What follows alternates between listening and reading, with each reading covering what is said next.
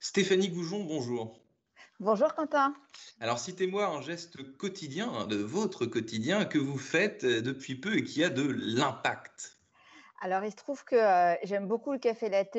J'en ai pas chez moi. Et chaque matin, euh, j'allais euh, dans les bars, les cafés, les coffee shops dans mon quartier à Montmartre. Et on me donnait un superbe gobelet en carton recyclable avec mon café latte. Et je me suis rendu compte que même si c'était recyclable, ça faisait du déchet. Et le meilleur déchet, c'est celui qu'on ne fait pas. Donc maintenant, j'essaie de venir avec ma propre tasse à café pour éviter le, le, gobelet en carton qu'après je mets dans la poubelle recyclable.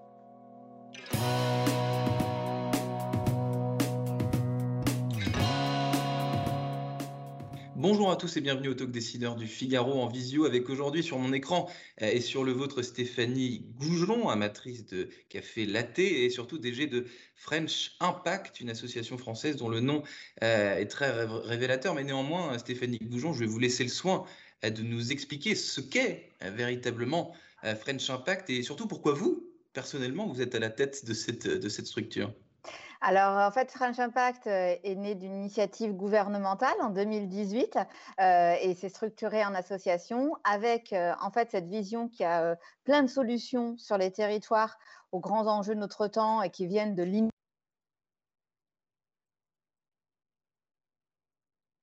nationale et d'inspirer les politiques publiques. Donc, un peu à l'image de la French Tech. Stéphanie, je, vous, arrête, ça a coupé pendant 5 secondes. D'accord, pourtant, je, Ouais, non, non, mais c'est pas de votre fait. Euh, on va reprendre. Du coup, euh, est-ce que vous, bah, vous pouvez, vous, vous voulez que je, je, repose la question? Non, non, c'est bon, je démarre sur French Impact. Ça marche. On fait comme ça, c'est bon, je peux y aller, vous me faites un top? Allez-y.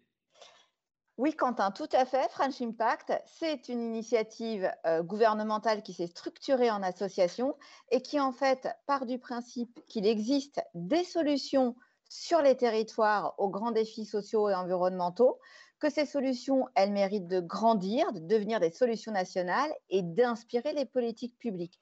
Un peu à l'image de la French Tech pour la tech, nous, on cherche à accélérer en fait euh, les initiatives de la société civile et de faire en sorte qu'il y ait un passerelle de l'innovation sociale à l'innovation publique. Hmm, alors ces initiatives sociales, justement, ces impacts sociaux que vous chassez euh, en France uniquement. Euh, comment est-ce que vous faites pour les répertorier? Vous avez des, vous avez des, des, des, des chasseurs locaux dans, les, dans, nos, dans nos villes, dans nos métropoles, dans nos, dans, dans nos régions? Et surtout, comment est-ce que vous arrivez à mettre la lumière sur ces, sur ces initiatives?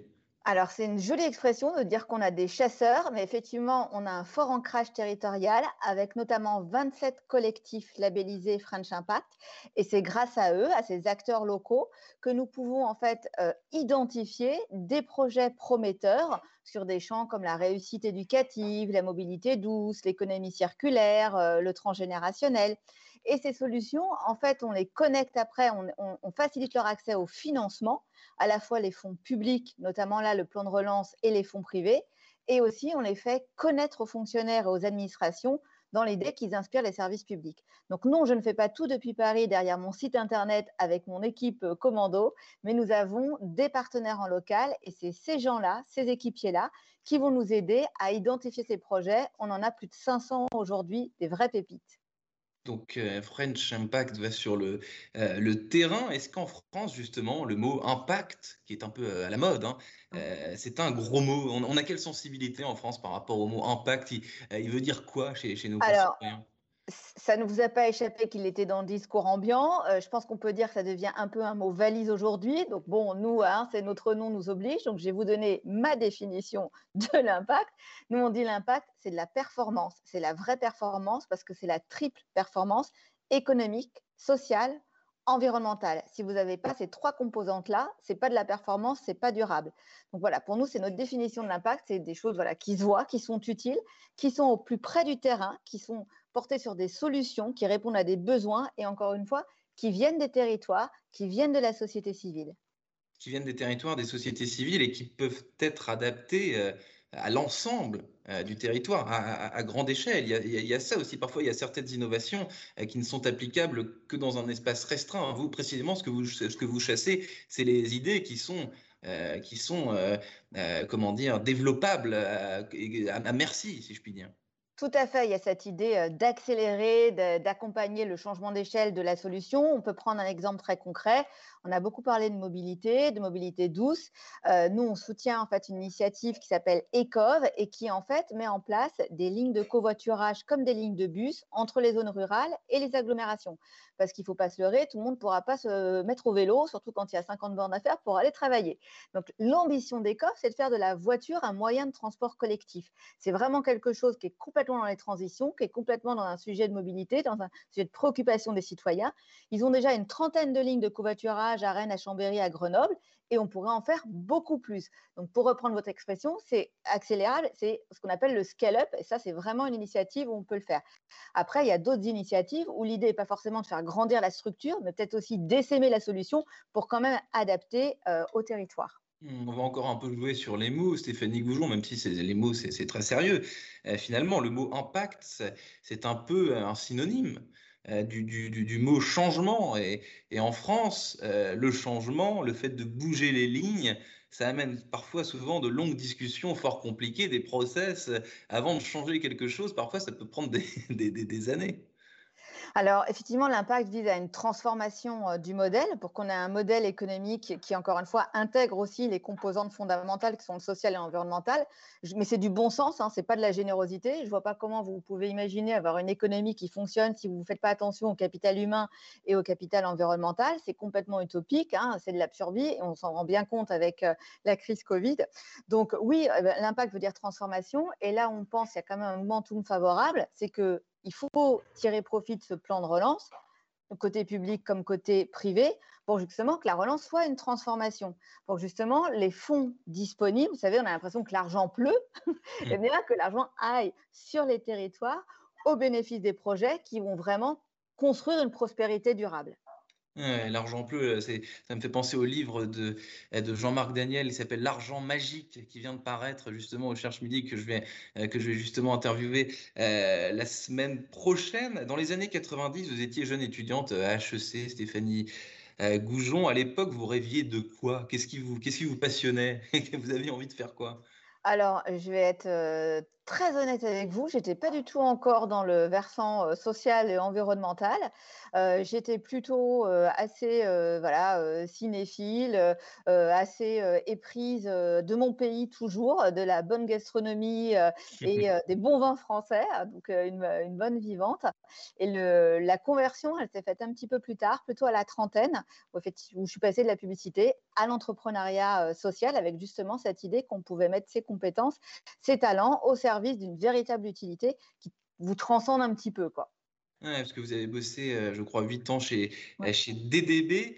Euh, les étudiants en école de commerce aujourd'hui et, leurs envies, ça, ça, ça, a changé quoi je, Une question euh, un peu, un peu absurde. Je ne sais pas si vous êtes au fait de, de, de, de ce qui se passe aujourd'hui dans les chaires euh, des écoles de commerce, des, des, des envies, des, des, appétences des, étudiants, mais par rapport à l'époque où vous, vous y étiez, sans, euh, sans, vous, sans vous manquer de respect, parce que vous, êtes très jeune, mais disons, si on compare les années 90 aux, années, aux années 2020, qu'est-ce qui a changé dans, dans, dans, la façon dont on fait des études d'école de commerce et dans, et dans l'ambition qu'on a ensuite alors, je pense que ça a incroyablement évolué et preuve en est, c'est récemment euh, mes camarades de, l'ESSEC, même si ce n'est pas l'école que j'ai faite, qui expliquaient que la chaire entrepreneuriat social de l'ESSEC, qui maintenant s'appelle chaire à impact, ils viennent de changer le nom, est la plus demandée.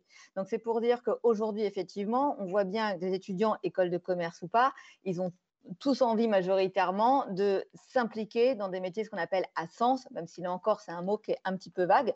En tout cas, il y a une attention particulière qui est portée à son utilité. Moi, j'aime bien parler d'utilité et de se dire, c'est pas uniquement pour gagner de l'argent, même si ça doit servir quand même à se nourrir, ça aussi peut avoir une empreinte un peu plus forte, un peu plus large et contribuer à un projet collectif. L'utilité euh, entrepreneuriale, entreprendre pour, pour, être utile, euh, c'est évident, mais euh, est-ce qu'aujourd'hui, il, y, a quand même des façons de se rendre utile, d'avoir de l'impact? Sans être forcément entrepreneur il y a, Parce qu'il y a, cette, cette, cette, mode que vous décrivez, effectivement, l'entrepreneuriat, les idées, changer le monde, etc. Mais ça, ça, ça, met un petit peu... Bien sûr Vous avez complètement raison. Euh, il ne faut pas faire le diktat de l'entrepreneuriat. Tout le monde n'est pas fait pour être euh, entrepreneur. En revanche, tout le monde est en général, enfin, en tout cas majoritairement, un acheteur et un consommateur.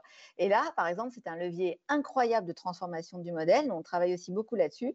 C'est quand vous achetez, c'est un acte politique. Donc, vous pouvez faire attention à quoi vous mmh. achetez. Et vous pouvez acheter des produits qui vont être plus soucieux de l'environnement, qui vont être moins consommateurs en carbone. Et il y a maintenant quand même tout un tas de labels d'appui pour vérifier ça, et aussi qui sont plus socialement euh, responsables. Donc voilà, donc ça, je pense que c'est un levier très fort. On parlait de mon petit gobelet en carton tout à l'heure. Bah, c'est un exemple, un petit geste, j'avais dit, un petit geste tout simple, tout con, mais qui, euh, multiplié, bah, peut avoir beaucoup d'impact. Un acheter, c'est un acte politique et tous les citoyens majoritairement, bien sûr, il y a des gens qui sont dans l'exclusion et qui ne peuvent pas euh, consommer, mais majoritairement, nous pouvons consommer aujourd'hui. Donc, c'est un formidable levier pour transformer le modèle. Stéphanie Goujon, DG de French Impact, merci infiniment d'avoir répondu à mes questions pour le talk décideur euh, du Figaro. Je vous souhaite une excellente fin de journée et à bientôt. Merci à vous.